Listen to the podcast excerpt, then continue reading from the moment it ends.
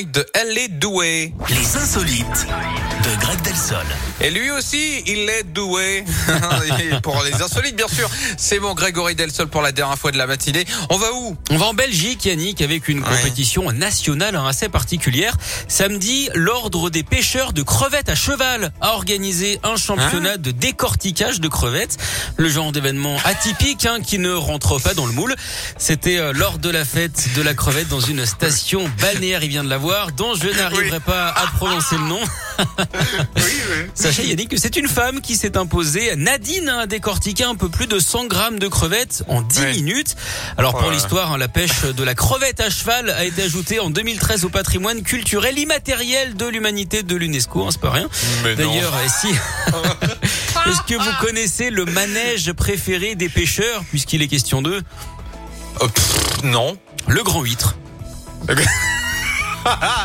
Et ce qu'il y a de bien avec lui, c'est que les vannes, qu'elles soient nulles ou pas, ça me fait rire. Bah Je suis voilà. bon public. Eh ben En tant mieux. Mais Je fais ça trop. pour votre bonheur, Yannick. eh ben, faites encore mon bonheur demain dès 10h lors de votre retour dans la Scoop Family, s'il Eh ben vous avec plaît. plaisir. Soyez là. Merci.